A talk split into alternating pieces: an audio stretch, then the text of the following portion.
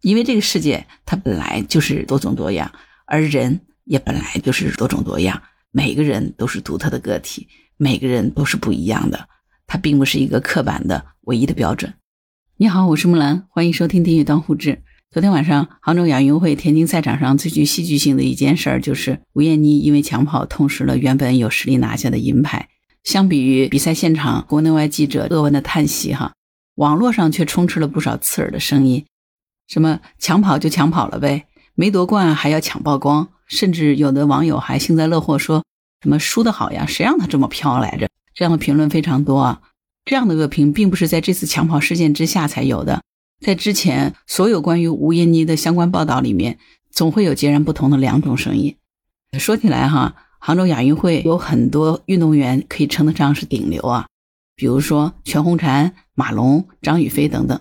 他们呢，都在各自的领域里称得上是绝对的王者，都曾经在奥运会拿过金牌。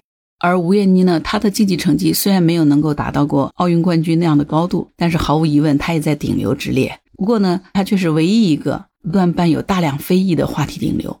很多人认识吴艳妮，可能都是在今年成都的大运会上，这个只有二十六岁的跨栏运动员，阳光灿烂，脸上经常是挂着笑容的，极富感染力。除了比赛。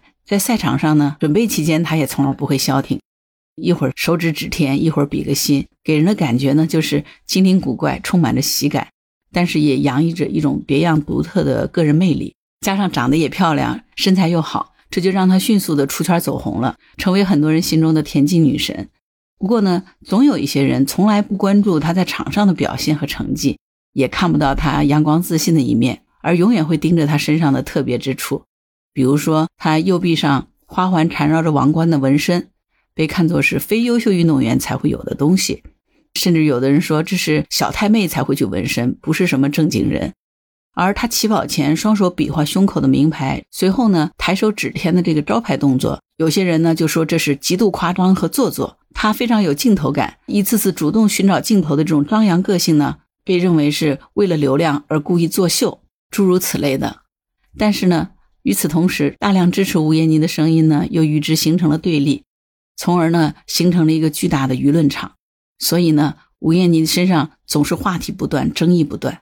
今年的亚运会，自从吴艳妮来到杭州，出现在媒体和大众的视野之后呢，她的一举一动都被无限的放大。这一切好像都是流量在作祟。在杭州亚运会开幕式上，当中国代表团入场的时候呢，吴艳妮的笑容非常灿烂。他特意走出队伍，找到了镜头，做出了比心的动作。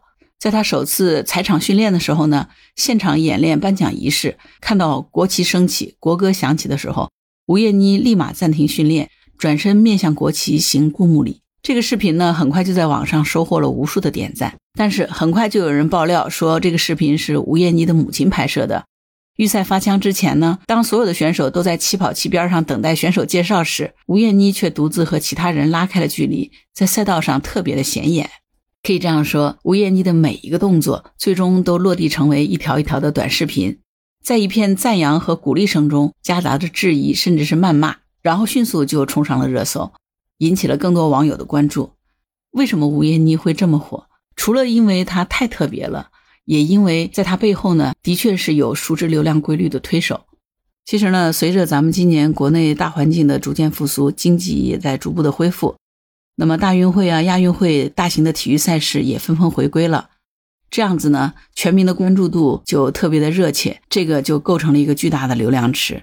那品牌方呢也看到了这一点，所以呢，签约运动员、加大体育方面的营销呢，就成了品牌方会去做的一件事儿。在这里面呢，抢到有流量的明星来给自己代言，这也是品牌方惯用的方式。这种抢星大战，哈，其实在咱们大众看不到的地方，一直是在暗流涌动的。吴艳妮呢，其实就是其中的代表人物。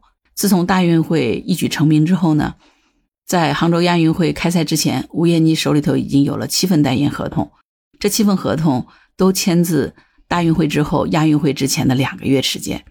而除了这些商业合作之外呢，以他为主要对象的杂志拍摄等等呢，也都陆续的释放出来了。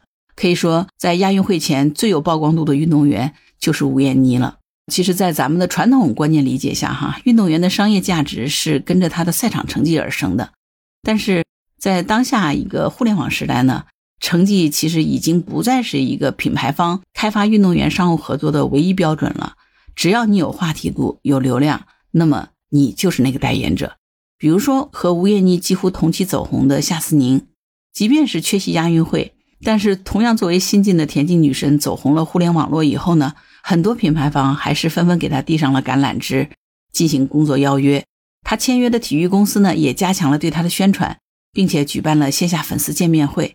现场的气氛可谓是十分火爆啊！对于品牌方来说，他最喜欢的运动员的画像其实是很清晰的。首先呢，就是外形佳、颜值高；再一个呢，就是要有阳光、积极、拼搏的态度。当然，最后还有一个非常重要的点，就是能够制造足够的话题用于宣发。而这三条呢，你可以看一看哈，吴艳妮全部都是可以对上号的，对吧？其实对于吴艳妮来说呢，我们客观的讲，她其实是有一种特别超强的感染力。这也是这个时代不少年轻人特别羡慕和推崇的。从这个意义上来说，他的确是有他独特的个人特质的。就像亚运赛场上一个老记者说的：“我们不一定接受，但是年轻人喜欢呀。”比如说吴艳妮经常挂在嘴边的话是：“我很牛，我很棒，我就是我。”她很自信，很霸气，经常是笑容满面。和媒体大众的沟通呢，也是有一说一，从来不藏着掖着。她大大方方的承认自己就是一个显眼包。他认为自己作为一名运动员，就是希望能够引起更多人的关注。他还说呢，如果输了，他也是美美的；如果赢了，那就是漂漂亮亮的胜利。像他这样的一个大方自信、敢于表达独特的自我的状态，肯定是受到现在年轻人的喜欢的，对吧？曾经有资深的广告界人士就认为，正是吴艳妮身上这种自我认同和积极向上的价值理念。就和品牌在当下社会审美语境下所渴望传达的目标受众是一致的，即便是在舆论层面的赞赏和争议并存，但对于品牌来说，这些都是可以利用的出圈和博取关注的很好的卖点，也是可以引爆网络关注的一个话题。所以呢，比起老一辈运动员低调谦虚的形象，像吴艳妮这样的新生代运动员，能够自如的应对镜头，并且侃侃而谈的个性。其实是非常符合当今年轻人的期待的。虽然说在不少人眼里，以上吴艳妮这些优点恰恰都很刺眼，很多人就认为说，优秀的运动员就不应该这么张扬。吴艳妮她不仅张扬，甚至她是狂妄自大的。但是呢，越是有这样的负面评价呢，就越是有人站在吴艳妮这边说话，说我们就是羡慕和支持像吴艳妮身上的这种勇气和决心。谁不想自己在人群当中脱颖而出？谁不想做真正的自己呢？所以呢，在当今的这个时代，哈，的确，我们对于个体的颜值和个性等外在特质是给予了更高的关注度的。这个和咱们现在当下互联网、数字化和社交化高度发达的这样的环境有关，也和咱们现在新一代的年轻人的生活态度有关。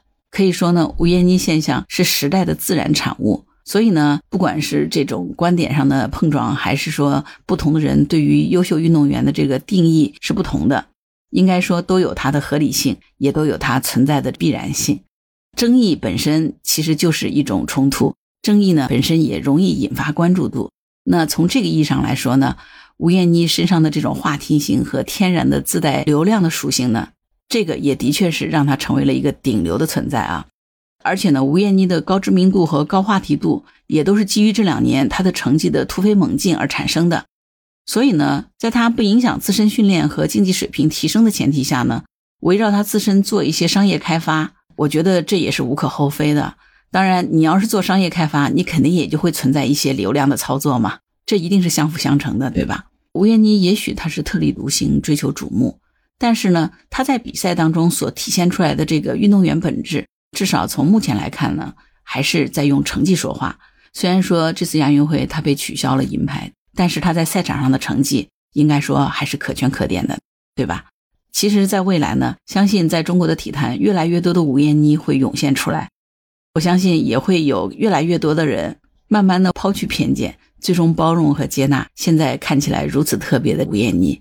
因为这个世界它本来就是多种多样，而人。也本来就是多种多样，每个人都是独特的个体，每个人都是不一样的，它并不是一个刻板的唯一的标准。